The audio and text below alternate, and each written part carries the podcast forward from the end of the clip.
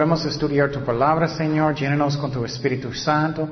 Enséñanos, Señor, las cosas que tú quieres que aprendamos.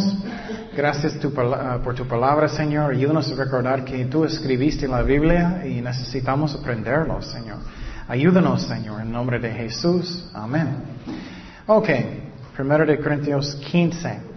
Um, este estudio vamos a estudiar uh, más de la iglesia en Corinto, Corintio. Y, uh, y, en este capítulo vamos a hablar de la resurrección, el evangelio y uh, todo eso. Y empezamos en versículo 1. Versículo 1 de 1 de Corintios 15. Dice, además os declaro, hermanos, el evangelio que os he predicado, el cual también recibisteis, en el cual también perverseráis, por el cual asimismo, si retenéis la palabra que os he predicado, sois salvos, si no creísteis en vano, porque primeramente os he enseñado lo que asimismo recibí, que Cristo murió por nosotros, por nuestros pecados conforme a las escrituras y que fue sepultado y que resucitó al tercer día conforme a las escrituras. Entonces, él primeramente está hablando del Evangelio. Y eso es algo que es muy importante. Hay muchos diferentes evangelios. Pensamos que hay solamente uno, pero no, hay diferentes evangelios, pero los que son diferentes son falsos. Por ejemplo, los mormones tienen un evangelio. Ellos parecen muy amables. Ellos tocan la puerta y dicen, oh, yo creo en Cristo, yo creo lo que Él murió por mí, Él resucitó, pero ellos creen que Jesús es el hermano de Satanás. Entonces, otro evangelio. Los testigos de Jehová, ellos creen que Jesús es Miguel el ángel. Entonces, hay diferentes evangelios. El evangelio verdadero es que Dios es quien, el Padre, el Hijo, el Espíritu Santo, pero solamente hay un Dios. Y el Evangelio, muchos no saben, es muy fácil, pero es que todos somos pecadores, cada persona es un pecador. Jesús murió por mis pecados, Él resucitó de los muertos. Y algo que es muy importante es que tenemos que entender que somos salvados por medio de la fe, no por obras. Mira lo que dice la Biblia, no a mí, pero dice la Biblia. Dice en Efesios 2, 8 y 9, porque por gracia sois salvos por medio de la qué? De la fe, no buenas obras. Y esto no de vosotros, pues es don de Dios, no por obras para que nadie se glorie. Entonces eso es muy importante. La Iglesia Católica dice que tienes que hacer buenas obras, tienes que hacer las cosas que dice el sacerdote, pero ¿qué dice la Biblia? No por obras, no es así, no es por obras, es por la qué? La fe. Pero necesitamos hacer Cristo mi Señor. Por ejemplo, yo creí en Cristo por muchos años, pero cada semana yo era tomando mucho y haciendo cosas que yo no debía. Él no era mi Señor. Si Él es su Señor, vas a qué? Obedecerlo, ¿no? Es un engaño. Si no estás obedeciendo a Dios, no estás salvado. Es como es. Yo no era salvado por muchos años porque yo no quería obedecer a Dios hasta que yo tenía muchas pruebas a veces personas piensan que pruebas son malos. No puede ser muy, muy bien. Porque muchas veces no buscamos a Dios hasta que tenemos muchos malos tiempos. ¿No es cierto? Es como es. Pero necesitamos hacer Cristo mi Señor. Mira lo que va a pasar. Ese versículo puede dar temor a muchas personas. Es que personas piensan que ellos son salvados y no son. Mira lo que dijo Jesús en Mateo 7:21, no todo el que dice Señor, Señor entrará en el reino de los cielos. Entonces hay personas que dicen, ay Señor, Señor, yo creo en Dios, yo creo, yo creo, pero no. Entrará en el reino de los cielos, sino el que hace la voluntad de mi Padre que está en los cielos. Muchos me dirán en aquel, día, Señor, Señor, no profetizamos en tu nombre, en tu nombre echamos fuera demonios, en tu nombre hicimos muchos milagros. Entonces les declararé, nunca os conocí, apartados de mí, hacedores de qué? Maldad. Entonces Dios va a decir eso a algunas personas. Pregunte su corazón, ¿arrepentiste o no? ¿Él es su Señor o no? Y quiero decirte que no existe purgatorio. Algunas personas piensan, ah, voy a pecar toda la vida y después en la muerte voy a purgatorio un rato y voy al cielo. No sirve así. No está en la Biblia. Entonces, hay otros evangelios que son falsos y tenemos que leer en la Biblia para ver qué es la verdad. Um, siempre, estoy diciendo, No cree automáticamente lo que dice el pastor, ni un sacerdote, ni nadie. ¿Qué dice la Biblia primeramente? Y mira lo que dice la Biblia aquí, otro versículo, en Gálatas. 1, 6 y 7. Estoy maravillado de que tan pronto os hayáis alejado del que os llamó por la gracia de Cristo para seguir un evangelio diferente. Qué interesante, ¿no? Hay diferentes evangelios. No que haya otros, sino que hay algunos que os perturban y quieren pervertir el evangelio de Cristo. Entonces, si tú estás siguiendo un evangelio falso, no vas a entrar en el cielo. No vas a entrar vas al infierno, aunque Dios no quiere, pero tenemos que arrepentir. Entonces, Jesús murió por nosotros, Él resucitó de los muertos. Y había muchos testigos que Él murió y Él resucitó de los muertos. Que dice en 1 Corintios 15, 5, y que apareció a Cefas, Pedro, y después a los doce. Después apareció a más de 500 hermanos a la vez, muchos testigos de su resurrección y de los cuales muchos viven aún y otros ya duermen. Después apareció a Jacobo, después a todos los apóstoles y al último de todos, como a un abortivo, me apareció a mí, a Pablo, el apóstol. Entonces muchos miraron la resurrección de Jesucristo. Entonces hay mucha evidencia. Algunas personas dicen, ah, no es cierto, Él no resucitó. Os voy a explicar cómo, pasó. Cuando él murió, él estaba en la tumba. ¿Quién estaba guardando la tumba? Los romanos. Entonces, ¿qué, era la pena cuando alguien va a escapar? La muerte. Entonces, los romanos no van a dejar a alguien escapar fácilmente. Entonces, ¿dónde está el cuerpo de Jesucristo? Obviamente, si los romanos hicieron, o los judíos, ellos van a decir, oh, aquí está el cuerpo. Pero no, ellos no podían darlo. Entonces Él resucitó de los muertos. Y entonces tenemos que entender que había muchos um, testigos de la resurrección de Jesucristo. Um, seguimos en versículo 9. Pablo va a estar hablando de él mismo. Um, dice en 15, 9 y 10, porque yo soy el más pequeño de los apóstoles que no soy digno de ser llamado apóstol porque perseguía la iglesia de Dios. Pero por la, la gracia de Dios soy lo que soy. Y su gracia no ha sido en vano para conmigo. Antes he trabajado más que los ellos, que todos ellos.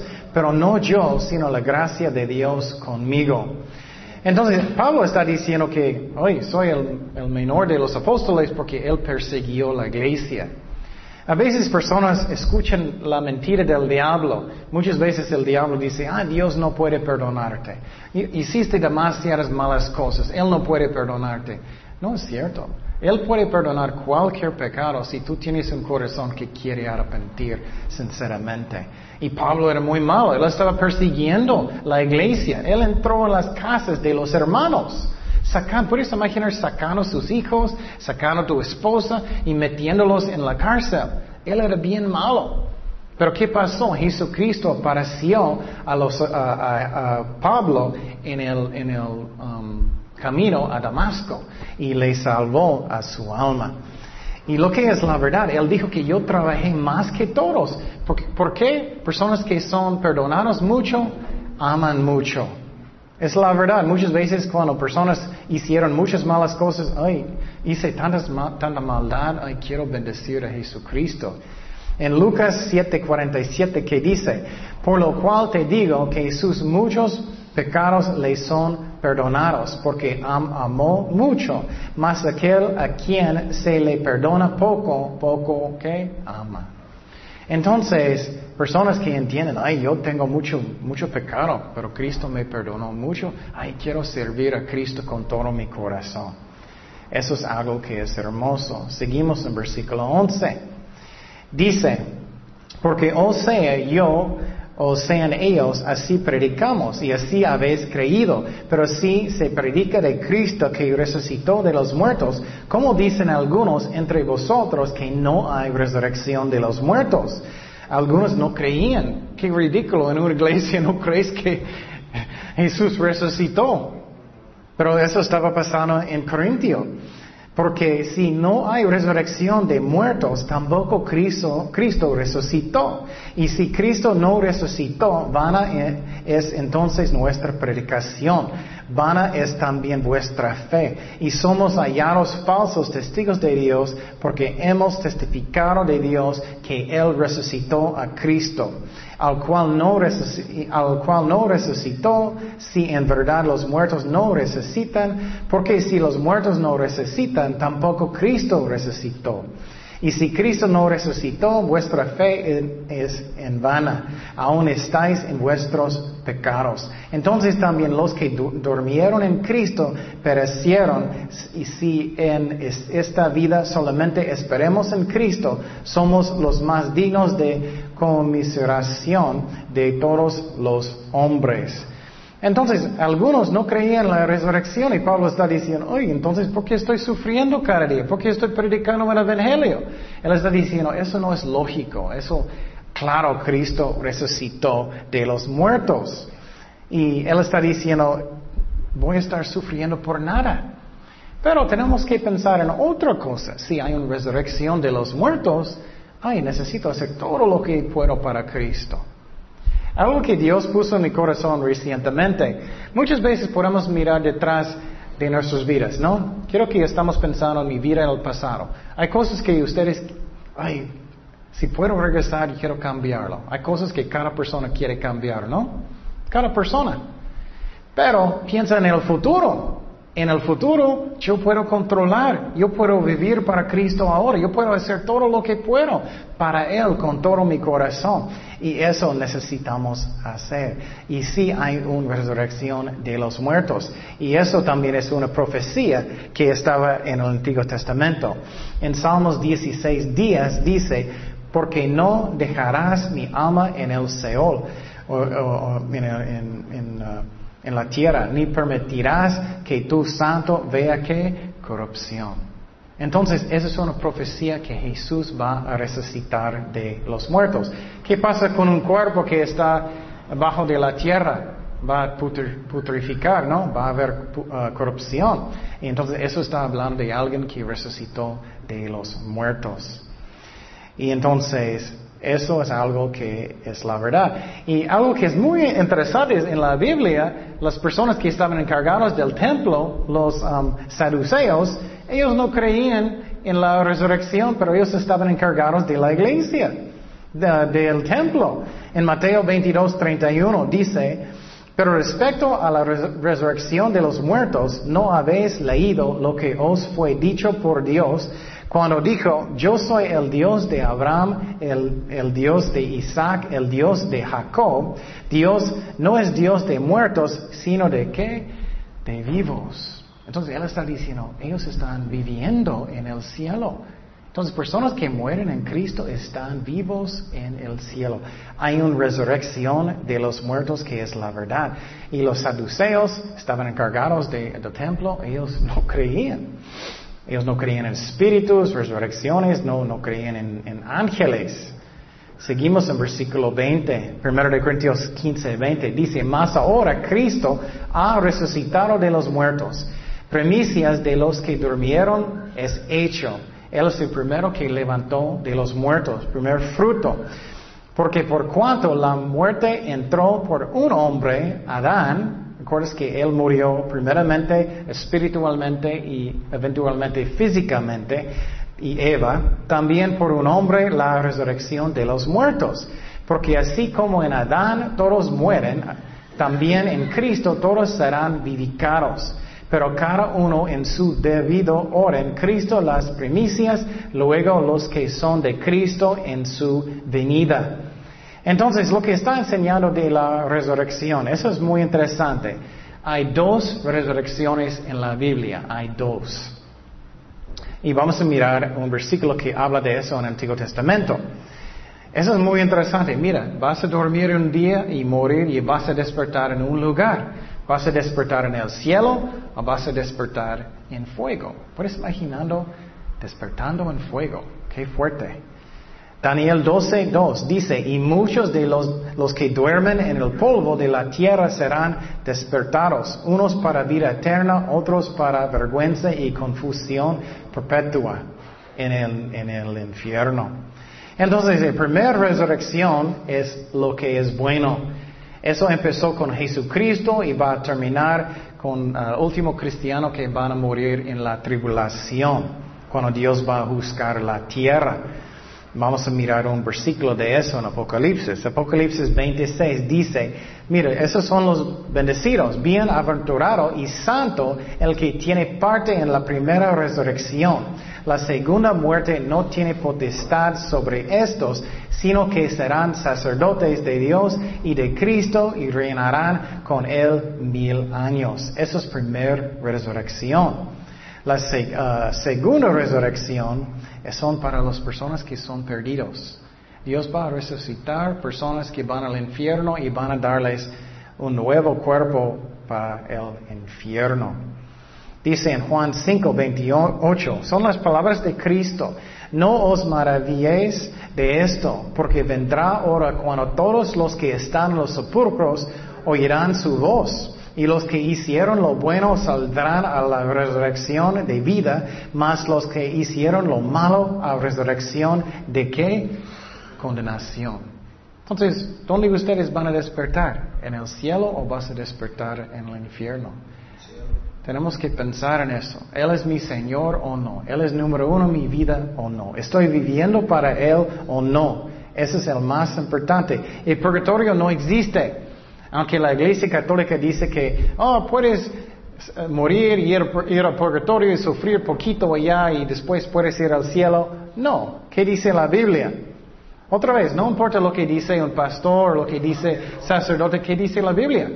Hebreos 9:27, ¿qué pasa, pasa después de la muerte? Y de la manera que está establecido para los hombres que mueren una sola vez y después de esto, ¿qué? El juicio. Entonces, inmediatamente vas al cielo o vas al infierno.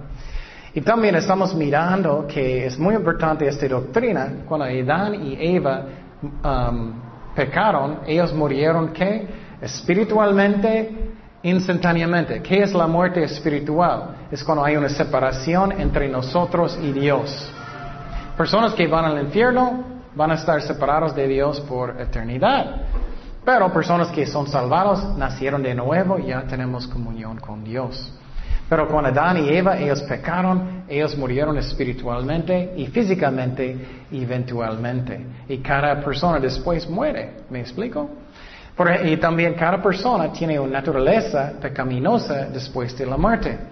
Por ejemplo, aunque yo tengo una niña muy bonita, chiquita, es un chiquita pecador. cada persona tiene pecado desde bebé. Eso es lo que estamos mirando aquí. Seguimos en versículo 24. Dice en 1 Corintios 15, 24, luego el fin, eso es cuando Cristo viene, cuando entregué el reino al Dios y, Padre, cuando haya suprimido todo dominio, toda autoridad y potencia, porque ah, preciso es que Él reine hasta que haya puesto a todos sus enemigos debajo de sus pies. Ay, estoy esperando este día cuando ya no hay maldad. Todo está abajo de los pies de Cristo. Y el postrer enemigo que será destruido es la muerte. Él destruyó la muerte en la cruz, porque ya no necesitamos morir. Porque todas las cosas las sujetó debajo de sus pies y cuando dice todas, que todas las cosas han sido sujetadas a Él, claramente se eh, exceptúa aquel que sujeto en todas las cosas, pero luego que todas las cosas le estén sujetas, entonces también el Hijo mismo se sujetará al que le sujetó a él todas las cosas para que Dios sea todo en todos. Entonces lo que eso está enseñando es que todavía el diablo está trabajando en el mundo. Todavía Él está reinando. Es la razón hay tanto maldad. Obviamente Dios está sobre todo, pero todavía Él es como, Satanás es como corriendo haciendo mal, maldad en el mundo. Pero finalmente un día todo va a estar bajo de los pies de Jesucristo. Y la Biblia enseña que uh, Dios va a juzgar el mundo por siete años, se llama la tribulación. Y después de los siete años es la batalla de qué? Armagedón, la batalla grande. Y Cristo va a venir para juzgar ellos. Pero vamos a mirar, eso es muy interesante, vamos a mirar el punto de vista de Dios. Mira lo que Dios va a decir en la batalla de Armagedón. Salmo 2, 2. Se levantarán los reyes de la tierra y príncipes consultarán unos contra Jehová. Muchos ejércitos van a tratar de atacar a Dios. ¡Qué ridículo! Y mira lo que va a pasar con Dios en el cielo. Jehová y contra su ungido, Cristo, diciendo, rompamos sus ligaduras y echemos de nosotros sus cuerdas. Y el que mora en los cielos se que reirá. Eso es cuando hombres están, ¡ay, voy a atacar a Dios! ¡Qué ridículo, ¿no? Y Dios está creyendo. El Señor se burlará de ellos. Y Dios va a destruir todos con qué? Solamente su palabra en esta batalla. Entonces, qué fuerte, ¿no? Entonces, Cristo ya está en el cielo, ¿dónde? A la derecha del Padre ahora, orando por nosotros, esperando el día cuando Él va a venir con nosotros, cristianos, en esta batalla de Armagedón. Qué interesante, ¿no? ¿Qué dice en este versículo? Jehová dijo a mi Señor, siéntate a mi diestra, Jesús, hasta que ponga a tus enemigos por estrado de tus pies. Entonces Jesús está a la derecha del Padre en el cielo esperando este día. Um, entonces la muerte estaba destruido en la cruz con la sangre de Jesucristo. Ya no necesitamos tener temor de la muerte. ¿Cuántos tienen temor de la muerte? Yo no tengo temor, porque estoy en Cristo. Yo sé que si un camión va a aplastarme, voy al cielo. Entonces no tengo miedo de la muerte, gracias a Dios, porque Él murió por mí, Él me dio su justicia, Él tiene mi vida. Pero personas que no tienen que tener miedo de la muerte. Apocalipsis 21.8 dice, pero los ah, cobardes y incrédulos, los abominables, homicidas, los fornicarios, los hechiceros y los idólatras y todos los mentirosos tendrán su parte en el lago que arde con fuego y azufre, que es la muerte segunda. Quiero decir algo que es importante. Muchas veces personas piensan que la mentira no importa. Mira qué dice aquí. ¿Y los que? Mentirosos. La mentira es importante a Dios porque Dios dice el amor, dice la verdad. Entonces la mentira es, un pecado fuerte. Personas piensan, ah, es una mentirita, no importa. no es cierto. Dios, ¿puedes imaginar que si Dios es un mentiroso? Voy a darte eterna, vida eterna. Oh, no es cierto. no, Él dice la verdad. Versículo 29. Dice, de otro modo, ¿qué harán los que se bauticen por los muertos si en ninguna manera los muertos resucitan? Porque pues se bautizan por los muertos. Este versículo es muy diferente y raro, pero no creo que es tan difícil. Lo que significa, ¿por qué vas a ser bautizado si no vas a resucitar de los muertos? ¿Me explico? Los mormones usan este versículo para bautizar para personas que murieron. Esa es la razón que ellos tienen las genealogías más grandes en el mundo. Y uh, entonces ellos bautizan por los muertos. Entonces vas a bautizar por alguien que murió. Pero lo que está enseñando aquí es que, ¿por qué vas a ser bautizado si no vas a resucitar de los muertos? ¿Qué significa bautismo? Bautismo no salva, no salva. Es el corazón. Cristo quiere su corazón. Eh, es, la sangre de Cristo que salva. Bautismo es simbólico, que cuando vas a ponerte bajo del agua, es simbólico que estás muriendo con Cristo y vas a resucitar con Cristo cuando levantas del agua. Entonces es simbólico. Y él está diciendo aquí, ¿por qué vas a ser bautizado si no, ah, si no vas a resucitar de los muertos? Versículo 30. Dice, y porque nosotros peligramos a toda hora, os aseguro, hermanos, por la gloria de vuestros, de vosotros, tengo en nuestro Señor Jesucristo que cada día muero. Esa es la clave. Si quieres vivir para Cristo, necesito morir a mí mismo. Yo necesito vivir para Él cada día y, morir a mi egoísmo. Si como hombre batalle en Efeso contra fieras, um, ¿qué me aprovecha si los muertos no necesitan? Comamos y bebamos porque mañana que moriremos. Muchas personas son así, ¿no? Ah, vamos a las fiestas, vamos a tomar, vamos a hacer lo que queremos. Porque vamos a morir, pero vas a resucitar. ¿Y dónde vas a despertar? ¿En el cielo o vas a despertar en el infierno? Tenemos que pensar en eso. Versículo 33, ¿Qué dice, no eréis. Las malas conversaciones o amistades corrompen las buenas costumbres. Veled debidamente, no pequéis, porque algunos no conocen a Dios. Para vergüenza vuestro lo digo. Entonces, ¿qué está enseñando aquí? Sus mejores amigos deben ser fuertes cristianos. ¿Qué pasa con personas? Muchas veces personas dicen, ay, no sé por qué estoy cayendo en drogas otra vez, que estoy cayendo en alcohol otra vez. Ellos están saliendo con malas personas. ¿Qué piensa que vas a pasar? Sus mejores amigos deben ser fuertes cristianos o mejor que no tienes amigos, solamente Jesucristo. Eso es como es. Yo recuerdo mi primera cerveza que tomé. Yo no quise tomarlo, pero yo estaba con muchos amigos, yo quería ser popular y lo tomé. Y entonces, qué triste. Entonces, tenemos que tener amigos que son, los mejores amigos deben ser cristianos buenos. Puedes evangelizar a otras personas y tener amigos que no son cristianos si su meta es para alcanzarlos para Cristo no más.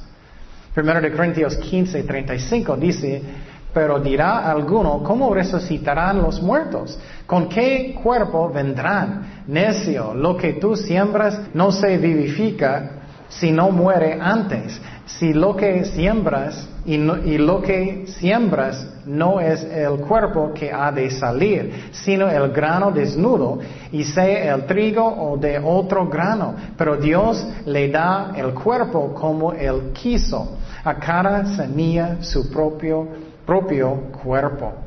Entonces Él está dando un ejemplo de una semilla. Si vas a poner una semilla en la tierra, muere y ¿qué pasa? Va a crecer y cambiar otro cuerpo. Nosotros vamos a morir y Dios va a darnos nuevos cuerpos en el cielo. Ya no vas, mi espalda ya no vas a doler. ya no más voy a uh, levantando cosas del piso y no voy a sentir mal, no voy a tener dolores de la cabeza, voy a tener un nuevo cuerpo. ¿Y quién está haciéndonos un nuevo cuerpo? Jesucristo está haciéndolo. Qué interesante, ¿no? Entonces Él está edificando un cuerpo para nosotros. ¿Qué dice en Juan 14, 1? No se turbe vuestro corazón. Creéis en Dios, cree también en mí. En la casa de mi Padre muchas moradas hay. Y si no así, si así no fuera, yo os lo hubiera dicho. Voy pues a preparar lugar para vosotros, un cuerpo. Y si me fuere y os prepara, eh, lugar, vendré otra vez y os tomaré a mí mismo, para que donde yo estoy, vosotros también estéis. Ay, estoy esperando este nuevo cuerpo, qué hermoso. 39. No toda carne es la misma carne sino que una carne es la de los hombres, otra carne de las bestias, otra de los peces, otra de los aves, hay cuerpos celestiales, cuerpos ah, terrenales, pero uno es la gloria de los celestiales y otro de los terrenales. Uno es la gloria del sol, otro la gloria de la luna y otro de la gloria de las estrellas. Pues una estrella es diferente de otra en gloria. Entonces él está dando un ejemplo. Hay diferentes tipos de cuerpos. Y por ejemplo, cuando estamos en el cielo, vamos a tener un cuerpo que Dios hizo para el cielo. Seguimos en 42. Así también es la resurrección de los muertos. Se siembra en corrupción, resucitará en qué? En corrupción. Mi cuerpo nunca va a descomponer otra vez, nunca más. Se siembra en deshonra, resucitará en gloria. Se siembra en debilidad, resucitará en poder. Se siembra cuerpo animal, resucitará cuerpo espiritual. Hay cuerpo animal y hay cuerpo espiritual. Entonces Dios va a darnos nuevos cuerpos hermosos para el cielo. Voy a tener grandes músculos de todo lo que necesito. Posiblemente vamos a poder de volar, quién sabe, pero vamos a tener nuevos cuerpos en el cielo. Eso es hermoso. Versículo 45. Así también está escrito, fue hecho el primer hombre, Adán, alma viviente. El postrer Adán, espíritu vivificante. Mas lo espiritual no es primero, sino lo animal. Empezamos con un cuerpo de la tierra. Luego lo espiritual, cuerpo en el cielo. Adán era el primer hombre y Cristo, Adán representó a nosotros representa a nosotros, pero finalmente Cristo representa a todos de nosotros. El primer hombre de la tierra terrenal, el segundo hombre que es el Señor es del cielo, cual el terrenal tales también los terrenales, y cual el celestial tales también los celestiales. Así como hemos traído la imagen del terrenal, traeremos también la imagen del celestial. Vamos a estar como Cristo en el cielo que la carne y la sangre no pueden heredar el reino de Dios, ni la corrupción hereda la incorrupción. Entonces Él está diciendo otra vez que vamos a estar como Jesucristo en el cielo. Entonces vas a tener un cuerpo para el cielo o un cuerpo para el infierno. Eso a mí es muy fuerte. Mira este versículo. Eso es un cuerpo para el infierno. Lucas 16, 23. Y en Ares, el Ares alzó sus ojos estando en qué? Tormentos. Y vio de lejos a Abraham y a Lázaro en su seno. Entonces él dando voces dijo, Padre Abraham, ten misericordia de mí y envía a Lázaro para que moje la punta de su dedo en agua para refresque mi qué, mi lengua. Entonces él tiene un cuerpo en el infierno, porque estoy atormentado en esta llama. Entonces hay una resurrección. ¿Cuál cuerpo vas a tener? ¿Del cielo o del infierno? 51. Dice, he aquí os digo un uh, misterio. No todos dormiremos, pero todos seremos transformados. En un momento, en un abrir y cerrar de ojos a la final trompeta, porque se tocará la trompeta y los muertos serán resucitados incorruptibles y nosotros seremos transformados. Eso es el rapto, porque es necesario que esto corruptible se vista de incorrupción y esto mortal se vista de inmortalidad. Wow. ¿Ustedes han escuchado del rapto? Lo que va a pasar es instantáneamente Cristo va a venir y todos uh, creyentes verdaderos vamos a subir con Cristo para estar con Él en las nubes. Y los malos van a quedar en la tierra y vamos a tener un nuevo cuerpo instantáneamente. Y quiero que nadie, eh, quiero que nadie aquí van a quedar mirando, ay, ¿dónde están todos? Todavía estoy. Entonces, eso está hablando del rapto. Vamos a mirar otro versículo del rapto, primero de Tesalonicenses 4:16. Porque el Señor mismo, con gran voz de mando, con voz de arcángel y con trompeta de Dios, descenderá del cielo y los muertos de Cristo resucitarán primero. Luego nosotros, los que vivimos, los que hayamos quedado, seremos arrebatados juntamente con ellos en las nubes para recibir al Señor en el aire y así estaremos siempre con el Señor. Y quiero decir otra cosa, cuando está hablando del trompeta en esta parte, no está hablando de trompeta en el libro de Apocalipsis. Es otro trompeta en Apocalipsis porque está hablando de los juicios de Dios, no está hablando de este versículo del rapto. Versículo 54. Dice, y cuando esto corruptible se haya vestido de incorrupción, nuevo cuerpo, y esto mortal se haya vestido de inmortalidad, entonces se cumplirá la palabra que está escrita, uh, sorbida es la muerte en victoria. ¿Dónde está, o muerte, tu aguijón? ¿Dónde, o sepulcro, tu victoria? Entonces no hay necesidad de tener miedo de la muerte.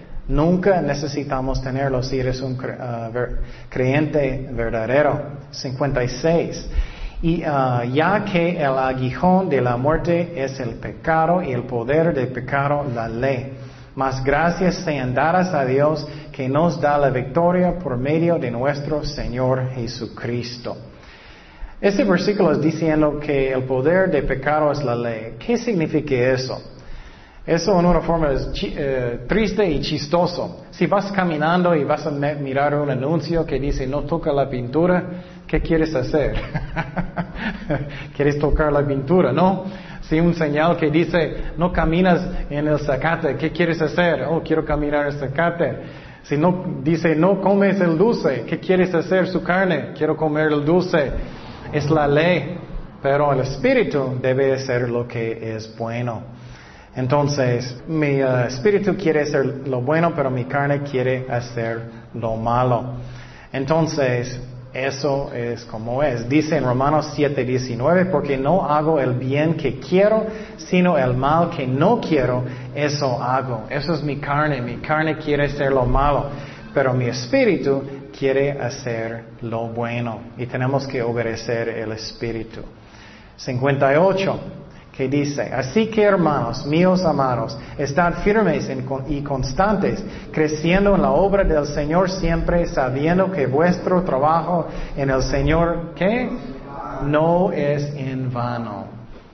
¿Cuántas cosas en este mundo están en vano? Piénsalo. ¿Cuánto tiempo personas pasan en frente del tele? Y después de toda la vida vas a hablar con Dios. Uh, yo miré el tele mucho. uh, yo pasé uh, practicando, haciendo nada mucho. Pero eso es en vano. Pero si trabajas para el Señor, eso sirve para eternidad. Piénsalo, ¿cómo estoy usando mi tiempo? Hay una resurrección de los muertos. ¿Cómo estoy usando el tiempo que, que Dios me dio? Estoy sirviendo a Dios con todo mi corazón, porque Dios merece. ¿Cómo estoy usando el tiempo que Dios me dio?